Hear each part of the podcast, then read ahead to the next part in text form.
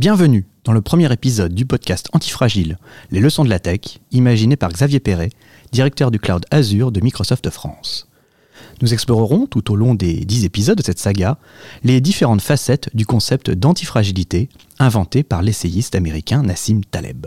Antifragilité, c'est-à-dire cet état qui fait qu'au lieu de vous briser, vous vous renforcez dans l'adversité. Dans quel but?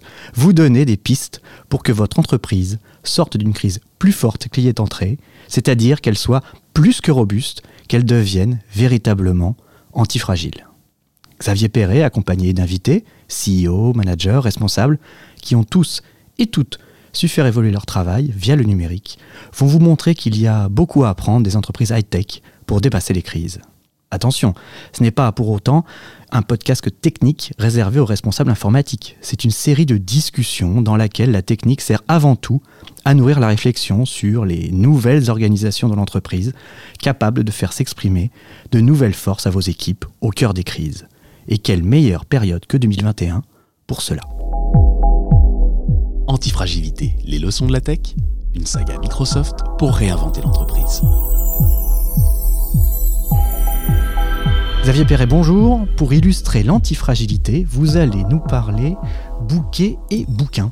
Effectivement, Antoine, bouquet de fleurs, évidemment, et bouquin, livre, euh, c'est ma fleuriste, la fleuriste près de chez moi, tout simplement, qui, euh, bah, comme tout le monde, a vécu euh, la crise de la Covid et le confinement et la crise sanitaire. Et cette fleuriste, finalement, au lieu de fermer boutique, tout simplement, elle s'est complètement réimaginée en se disant, finalement, ma force, c'est quoi?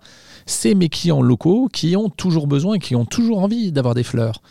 Donc ce qu'elle a fait, c'est qu'elle s'est tout, simplement associée à ma libraire, euh, près de chez moi aussi, pour dire je vais faire un pack hebdomadaire d'un bouquin et d'un bouquet de fleurs pour mes clients. Et le succès a été rendez-vous. Et le succès a été rendez-vous, effectivement. Pourquoi? Parce que les gens ne demandaient finalement que ça. D'accord. Donc vraiment, l'antifragilité, c'est se transformer. Donc on est sur une autre notion que euh, la robustesse, par exemple. Oui, exactement. C'est-à-dire qu'il n'y a pas de mot simple pour décrire l'inverse de fragile. Finalement, fragile, c'est quoi? C'est je n'aime pas le chaos, je n'aime pas la volatilité. Mais le contraire de fragile, ça n'est pas robuste. Robuste, c'est finalement je résiste au chaos, aux perturbations, au stress. Et donc Nassim Taleb a inventé ce mot qui est l'antifragile.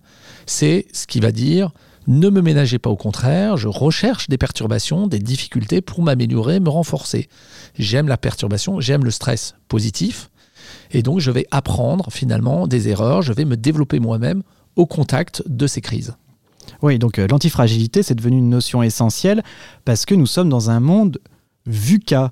Et alors, qu'est-ce que le VUCA? Qu'est-ce qui se cache derrière cet acronyme? Oui, pourquoi effectivement l'antifragile est si à la mode au-delà de la crise euh, que l'on vit toujours et que l'on a vécue C'est parce que notre monde est VUCA. C'est un acronyme anglais, V-U-C-A, pour les quatre mots volatilité, incertitude, uncertainty en anglais, complexité et ambiguïté.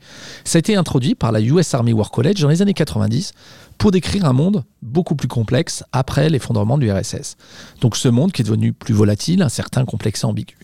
C'est la mondialisation de l'économie conjuguée à l'accélération de l'adoption de la technologie, la numérisation, la digitalisation dont on parle souvent, qui a entraîné une forme de volatilité des marchés, des comportements clients, et c'est ça qui produit plus d'incertitude, tout simplement. Donc cette complexité, elle est sur ces quatre lettres. Volatilité, donc, qui peut encore penser aujourd'hui que le futur est linéaire On le sait bien, le changement s'accélère et certaines entreprises, en particulier numériques, deviennent exponentielles. Donc c'est comme la loi de Moore, tout le monde la connaît, c'est l'évolution de la puissance des ordinateurs, mais elle s'applique à l'ensemble de l'industrie technologique. Et donc elle dit quoi? Elle dit que finalement, il y a une accélération, un côté exponentiel de l'adoption des technologies.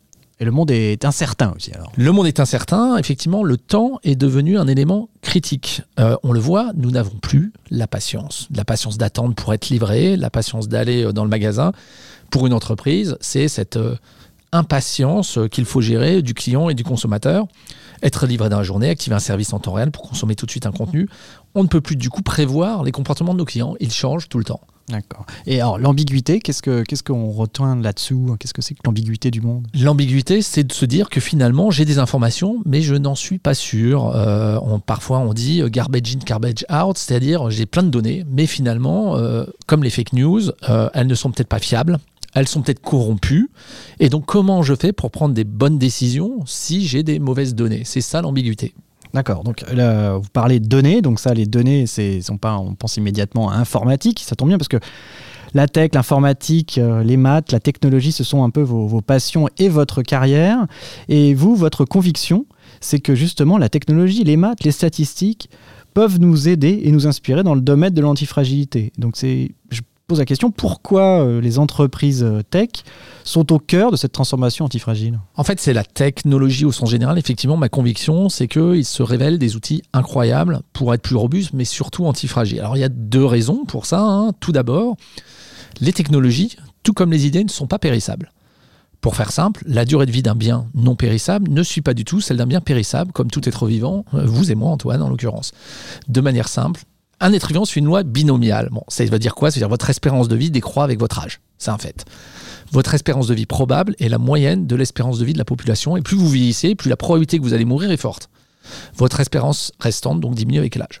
Pour les idées, comme pour la technologie, c'est l'inverse en fait. Si une durée dure plus de 100 ans, il est probable qu'elle dure encore plus de 100 ans. Donc c'est ça, une idée, une idée qui a 100 ans a sans doute des chances d'être très antifragile parce qu'elle aura traversé de, de nombreuses crises. Et ça, c'était, c'est une sorte de, bah de, de- ça a été trouvé par, euh, dans un restaurant de Broadway, c'est ça Exactement, c'est ce qu'on appelle l'effet Lindy. Lindy, c'était, puisque euh, le restaurant a disparu, euh, je crois, donc preuve que lui, il n'était pas antifragile, c'est un restaurant à New York à Broadway où c'était le lieu où on discutait tout simplement des comédies musicales, car situé bah, juste à côté des salles de spectacle. Et une comédie musicale avait plus de chances de durer si on en parlait finalement dans ce restaurant après les représentations. En bref, plus la comédie musicale dure depuis longtemps, plus on en parle dans le restaurant Lindy, et plus il est probable qu'elle dure depuis longtemps. L'effet Lindy, c'est tout simplement ça. L'espérance restante de vie d'un objet non périssable, une idée, une technologie, est au moins égale à la durée de vie existante. Donc du coup, la technologie, c'est comme les idées, ça obéit à la loi de Lindy. Et c'est pour ça que c'est au cœur du moteur d'une transformation pour être antifragile. Finalement, sans parler de la technologie, encore une fois, autant techniquement et on va le voir que culturellement, c'est finalement se donner les chances d'être antifragile. C'est incorporer aussi d'ailleurs des modes de fonctionnement, des technologies, on parle souvent d'intelligence artificielle, de cloud, qui vont permettre d'être plus flexible, adaptable face aux différentes crises. D'accord, vous disiez qu'il y avait deux raisons euh, d'être au cœur de l'antifragilité. C'est quoi la deuxième alors? Ouais, La deuxième, c'est que la technologie, par son, la nature de son métier finalement, hein, c'est plus qu'une simple boîte à outils technique. C'est aussi un réservoir des modes de fonctionnement incroyablement efficaces. Ça fait déjà plusieurs années que l'IT a intégré des nouveaux modes de collaboration entre les développeurs. J'appelle ça les codes du code, finalement, s'installent pour durer. Je pense en particulier à l'open source, à la façon de publier, de partager des contributions sur des plateformes comme GitHub. C'est vrai avec la crise sanitaire, on l'a vu de l'explosion par exemple du télétravail de Teams, son adoption massive au sein des entreprises. On pourrait croire que c'est simplement la capacité de faire des réunions en visioconférence qui a fait la différence l'année dernière. En fait, non. La vraie valeur, c'est moins d'avoir remplacé une réunion physique par une réunion virtuelle, mais c'est la façon de collaborer, de partager des documents, de créer des sous-groupes de réunion, de créer des tableaux de discussion partagés. C'est ça la vraie collaboration qui est née de la tech. D'accord, c'est alors même vous dire à partir de, cet exemple de Teams, on peut même dire qu'il faut un peu réinventer la structure dans l'entreprise. que Quelque chose, c'est moins une entreprise monolithique, il faut quelque chose de, de plus souple, plus, plus modulaire. C'est ça que vous disiez? Oui, c'est-à-dire que finalement, et l'IT a compris ça, on le verra dans les, dans les épisodes futurs, mais euh, dans des architectures qui sont modulaires, on ça des microservices, hein, on, parle, euh, on parlera d'entreprises modulaires et imprenantes euh, plus tard, mais l'IT a incorporé ces modes de développement pour avoir des modules qui discutent entre eux via des interfaces de programmation, hein, qu'on appelle des API derrière, et qui permettent à ces modules d'être indépendants, autonomes et de vivre leur vie. Effectivement, une entreprise modulaire, un écosystème peut être antifragile parce que justement, il a différentes couches de modules qui vivent leur vie et qui peuvent aussi euh, bah, euh, changer, évoluer, s'adapter, faire des erreurs. Et puis l'avenir de l'entreprise, c'est qu'effectivement, elle devient, gère plus des données vraiment que des stocks. Ça, si c'est quel- quelque chose pour vous, c'est très important pour euh, la transformation antifragile. Ouais, dans notre monde où finalement, euh, on l'a dit, le temps est critique, l'interactivité est devenue la règle. hein, une entreprise qui interagit avec ses clients, euh, voilà, des données d'internet des objets, même d'objets directement connectés pour s'améliorer. Et donc une entreprise, elle doit s'adapter aux différents événements. Et donc, il faut être capable d'organiser son entreprise pour être capable d'écouter ses signaux, ce que j'appelle en mode flux et pas seulement en, en mode stock. C'est-à-dire savoir qui est son client est peut-être moins important demain que savoir comment il interagit avec nous au jour le jour ou comment il interagit avec nos employés. Donc ça, c'est être euh, pour vous l'entreprise, euh, que l'entreprise puisse être à l'écoute de signaux faibles est essentiel également. Ouais, alors ceux qui s'y connaissent en technique de traitement du signal euh, savent, puisqu'on appelle ça le bruit, c'est effectivement, on, dispose de plein de données. Évidemment, il faut les collecter de façon mesurée, mais le bruit risque d'être fort et amplifié. Comment fait-on pour s'assurer que D'abord, on repère ces crises qui arrivent, on est capable évidemment de réagir, mais aussi on fait attention des signaux faibles, des données qui sont peut-être pas celles exprimées par nos clients, par exemple. On a plus à apprendre parfois à interagir avec des non-clients qu'avec des clients. Et tout ça, c'est quand même une révolution copernicienne de l'organisation de, l'entreprise. Pour vous, euh, c'est important de, savoir apprendre, savoir changer, euh, apprendre à changer? Ouais, on va trouver cette notion euh, qui est celle du machine learning, c'est-à-dire une des branches de l'intelligence artificielle, hein, qui nous raconte qu'on prend de meilleurs jugements en apprenant toujours plus avec des nouvelles compétences, des nouvelles données, en updatant finalement nos convictions face à l'expérience. Et c'est vrai, de plus en plus nos collaborateurs doivent apprendre à apprendre. Les métiers de demain ne sont pas les mêmes que les métiers d'avant. Et donc il faut être capable d'intégrer dans l'entreprise ou d'une manière individuelle finalement, que notre parcours professionnel, c'est aussi d'apprendre au jour le jour et pas seulement de ce qu'on a appris quand on était à l'école il y a un certain nombre d'années. Oui, c'est euh, être antifragile, c'est intégrer les perturbations extérieures plutôt qu'essayer de les nier ou, d'y résister.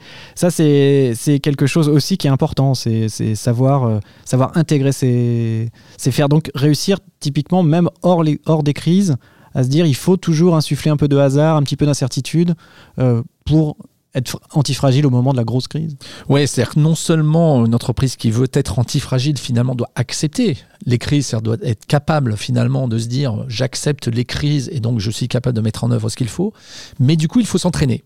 Et donc il faut accepter de s'exposer à des événements, des perturbations pour mieux s'adapter, s'entraîner et se renforcer.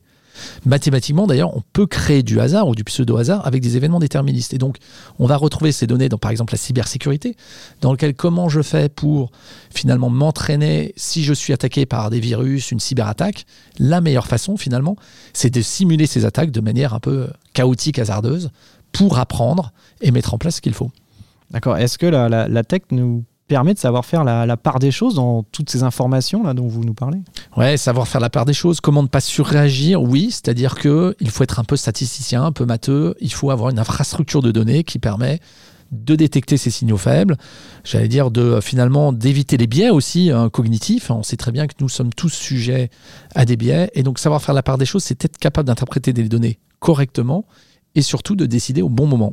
Donc j'ai l'impression qu'il faut quand même euh, être très positif, avoir un positivisme chevillé au corps dans, ce monde antifragile. Ouais, c'est ce qu'on appelle le grit en américain, le grit, G-R-I-T, hein, tout simplement. C'est une espèce d'obstination positive qui dit en fait, je me construis euh, pour mieux résister, j'accepte finalement des petites erreurs et je m'obstine encore une fois positivement. C'est vrai dans les architectures euh, informatiques, hein, euh, de plus en plus, on le voit, on construit des choses qui peuvent grandir, diminuer de manière très très flexible. C'est finalement le principe du cloud hein, derrière, euh, derrière tout ça.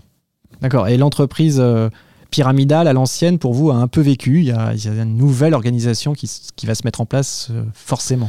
Oui, finalement, ça va rebondir complètement sur la symétrie des rapports entre les personnes. Dans l'IT, il y a ce qu'on appelle le développement agile avec des scrums, c'est-à-dire des équipes qui sont toutes au même niveau, avec des rôles définis, avec des compétences définies, mais le rôle du manager de cette équipe a complètement changé. Il va être plus en faciliteur, il va être plus dans finalement comment il assure la dépendance entre les différentes équipes, les différents modules hein, finalement dont on parlait, pour mieux développer des choses qui font sens. Et ça, c'est complètement l'horizontalité finalement qu'on retrouve de plus en plus. Et face aux crises, on le sait très bien, c'est qu'est-ce qui fait la différence? C'est la façon dont les gens ont réagi. Et donc, plus on a laissé cette autonomie au module, à ces équipes, mieux elles sont capables de réagir et de faire quelque chose qui fait sens, j'allais dire en local, plutôt qu'une décision centralisée. Donc je vois vous parler, euh, on parle beaucoup tech, mais au fond j'ai l'impression que c'est l'humain qui reste central dans tout ça? Oui, c'est pas, euh, c'est pas un podcast technologique finalement. Évidemment, on pourrait parler des produits, on pourrait parler du cloud, on pourrait parler. Euh, ce qui est intéressant là-dedans, c'est et c'est peut-être pas aussi paradoxal que ça, mais c'est le retour de l'humain dans l'ensemble des processus d'entreprise. On en parle beaucoup, mais c'est comment l'humain et la façon dont on donne le cadre derrière de modularité, de finalement des couches technologiques qui leur permettent de prendre des décisions et du coup qui leur permettent de euh, complètement euh, pouvoir décider en local. C'est la force de l'humain derrière dans les processus. Bon, ça c'est une bonne nouvelle que la technologie ne va pas faire disparaître les humains. Euh, mais en tant vous, en tant que directeur du, cloud Azure de Microsoft, bon, vous voyez beaucoup d'entreprises, j'imagine. Est-ce que c'est quelque chose que vous mettez en place au quotidien, du coup, l'antifragilité? Ouais, complètement. Justement, chez Microsoft, ce qui est intéressant, c'est qu'on travaille finalement sur ce qu'on a coutume de dire sur plusieurs horizons avec nos clients. On a toujours un horizon opérationnel hein, sur les manières de fonctionner. Par exemple, lorsqu'on migre vers le cloud, pour être tout simplement plus flexible ou pour des raisons économiques, hein, euh, pour améliorer fonctionnellement son infrastructure. Et on travaille toujours sur un horizon plus transformationnel. Car une fois qu'on bénéficie finalement de l'accessibilité de ces technologies, ce qui est intéressant, c'est comment on peut transformer euh, des nouveaux business models, comment on peut créer des nouvelles chaînes de valeur. Bref, c'est comment on se crée des nouvelles options positives, c'est-à-dire des nouveaux champs d'investigation qui peut-être n'étaient pas possibles avant. Et au cœur de tout ça, c'est pour ça que c'est souvent ce qu'on va trouver, c'est la formation des gens, c'est le développement des compétences. On le disait, apprendre à apprendre, c'est une des clés de succès derrière de ces transformations. Alors Xavier, il y a une question qui, me taraude. Est-ce que vouloir être antifragile, c'est nier la fragilité des, individus ou des groupes qui composent une entreprise non, alors tout d'abord, il ne faut pas nier la fragilité. Bien au contraire, être fragile n'a rien de mauvais. Ce qu'on cherche à définir ici, finalement, ce sont les actions, les fondations, les modes opératoires hein, pour être moins fragile, ou dit autrement, pour résister aux perturbations, au stress, à la volatilité. Ce serait, je pense, un contresens de croire que le mot antifragile est un état contre les fragiles. Mais justement, antifragile, c'est essayer d'inventer le contraire, ou même en logique et mathématiques, d'ailleurs, la contraposée de fragile. En termes d'étymologie, euh, d'ailleurs, anti signifie à la fois opposé, contraire à ce qui est accolé à son mot préfixé, mais aussi ce qui soigne ou neutralise. En bref, être antifragile, c'est au contraire accepter de reconnaître sa fragilité et essayer de la neutraliser pour mieux résister au stress de tous les jours. Parfois même d'ailleurs, j'utilise le mot post-fragile, que je préfère au mot antifragile. Mais peut-être dit autrement, l'antifragilité, c'est un peu une sorte de fragilité positive. Une fragilité qui accepte sa vulnérabilité pour se renforcer avec les perturbations de la vie, tant d'ailleurs pour une personne que pour une entreprise. Bref, fragilité, il ne faut pas le confondre avec faiblesse. Au contraire, on ne cherche pas à faire des super-héros ou des Avengers, mais de comprendre comment s'adapter face aux crises, aux événements. Antoine, en fait, euh, comme, vous le savez, je suis, je suis savoyard, et en fait, l'antifragile, c'est un peu sur celui qu'on sur lequel on peut compter finalement quand on a une tempête ou quand on a justement un orage dans la montagne. C'est celui qui va garder le cap finalement et être capable de l'idée et de s'adapter face aux événements imprévus comme les orages. Oui, en fait, le, message de l'antifragilité, ça serait plutôt à vouloir trop se préserver. On s'expose à des risques plus grands, en fait. L'antifragilité euh, semble lutter surtout contre l'immobilisme. Oui, c'est connu, à force de vouloir tout contrôler, on finit par s'affaiblir. Hein. Vouloir tout contrôler, d'ailleurs, nous consomme de l'énergie sans nous en rendre compte parfois, mais surtout nous donne une forme d'illusion de robustesse. Et par ailleurs, ce sentiment de sécurité, hein, je me dis que je suis robuste, qui s'installe en nous à la suite des précautions que nous prenons pour éviter les obstacles de la vie, n'est en réalité qu'une forme de miroir aux alouettes qui nous expose finalement davantage aux événements imprévisibles de l'existence. Prenez en Haïti encore, un parc informatique et des attaques de cybersécurité. Est-ce qu'il est préférable de fermer complètement ce système d'information à l'extérieur, c'est-à-dire qu'il est complètement isolé hein Personne ne communique plus avec l'extérieur, sachant qu'on sait qu'aujourd'hui c'est complètement illusoire, on n'a pas le choix. Ou est-ce que on préfère accepter de l'ouvrir pour créer de la valeur, pour communiquer vers l'extérieur, mais du coup, on accepte une sorte, une forme de faillabilité et on s'expose aux perturbations, mais encore une fois, pour mieux s'enrichir? On va essayer d'illustrer pour être plus concret euh, entre une entreprise fragile par rapport à une entreprise robuste et une entreprise antifragile. Par exemple, euh, que peut-on voir sur euh, les organisations et les équipes? Alors, pour une entreprise fragile, on est sur une organisation avec des centres d'expertise bien uniques, hein, sur des fonctions statiques et verticales, hein, des équipes plutôt centralisées, y compris physiquement, dans un siège ou un campus, évidemment, avec une préférence au travail en bureau, en physique, ce qui nous semble complètement dingue aujourd'hui. Une entreprise robuste, dans ce cas-là, a des centres d'expertise multiples, par domaine par exemple, avec une forme de duplication de fonctions, une localisation des équipes avec des redondances sur les processus clés, et un télétravail, j'allais dire, euh, de temps en temps. L'entreprise antifragile, par contre, elle soit avec des équipes complètement autonomes, organisées par processus, par chaîne de valeur, par exemple clients, produits, avec des équipes localisées en multilocal et dont le lieu de travail, finalement, importe peu à partir du moment où ça fonctionne. Ah, ça, j'imagine que ça change beaucoup le style de management aussi. Oui, complètement. Alors, du coup, ça, ça réinvente complètement le style de management. Hein. Pour une entreprise fragile, on va être sur des styles de management complètement centralisés, type command and control, hein, et des personnes qui sont motivées, incentivées par les processus. L'entreprise robuste, elle, elle a un style managériel évidemment plus participatif, même si les décisions finales, bah, elles restent centralisées au top, hein, et des employés qui vont être focalisés par contre sur la chaîne de valeur. L'entreprise antifragile, par contre, elle aura un mode de décision complètement décentralisé, avec un mode de type test and learn, on le verra, d'apprentissage permanent et une politique d'acceptation des erreurs rapide. Dans ce cas, les erreurs sont même petites, elles sont régulières et répétées, elles sont repérées rapidement directement par l'entité locale pour apprendre et être corrigées. L'erreur, d'ailleurs, c'est toujours une occasion d'apprendre. Alors ça va être un, un série de podcasts, hein, de, de 10 podcasts euh, sur le sujet. Euh, mais entre ces podcasts, est-ce que vous, pour nos auditeurs, est-ce qu'il y a un livre qui serait pour vous euh, essentiel pour comprendre ces notions? Bah alors assez naturellement, il y a le livre de Nassim Taleb, hein, Antifragile, qui est une référence, qui a été écrit euh, il, y a, déjà quelques années, qui, est- quand même un gros pavé, et donc je conseillerais plutôt aux auditeurs euh, finalement un livre qui est aussi à marquer, qui est précédent en fait euh, au livre Antifragile, qui est aussi de Nassim Taleb, qui est Le Signe Noir, qui est très facile et qui explique très bien comment ces crises, de toute façon, sont inévitables, ces crises exponentielles hein, derrière, et finalement ce qu'il faut mettre en place pour pouvoir réagir derrière. D'accord. Et cette série de, de podcasts aussi, euh, bon, ce n'est c'est de la technologie, c'est des réflexions, mais c'est aussi votre passion, c'est des petites anecdotes, euh, des anecdotes pas si- scientifiques. si c'est une passion ou pas, mais, mais effectivement, c'est, on a voulu cette conversation euh, finalement pour plus des décideurs. C'est-à-dire que ce n'est pas un podcast technologique. Si on fait appel aux technologies, c'est plus sur les modes de raisonnement, finalement, ce que peut nous apprendre les modes de fonctionnement des développeurs, finalement, de la technologie, de l'informatique, et effectivement illustré par, euh, finalement, on va parler quoi On va parler de films de cinéma, effectivement, parfois, avec euh, Les Dents de la Mer. On va parler d'un révérend du XVIIIe siècle qui est euh, Thomas Bayes d'un d'un statisticien autrichien, Abraham Wald, on va parler d'un mathématicien danois, plus pour illustrer finalement comment des choses simples parfois peuvent nous illustrer finalement des modes de management pour justement pouvoir pas seulement résister aux crises, mais se dire comment je fais pour passer la prochaine crise et apprendre voilà, de ces moments qui sont finalement des moments de réinvention pour l'ensemble des, euh, des entreprises. Eh bien, euh, merci beaucoup et à bientôt pour le deuxième épisode. À bientôt Antoine. Retrouvez l'intégralité de la saga sur les plateformes de streaming et sur aka.ms slash antifragile.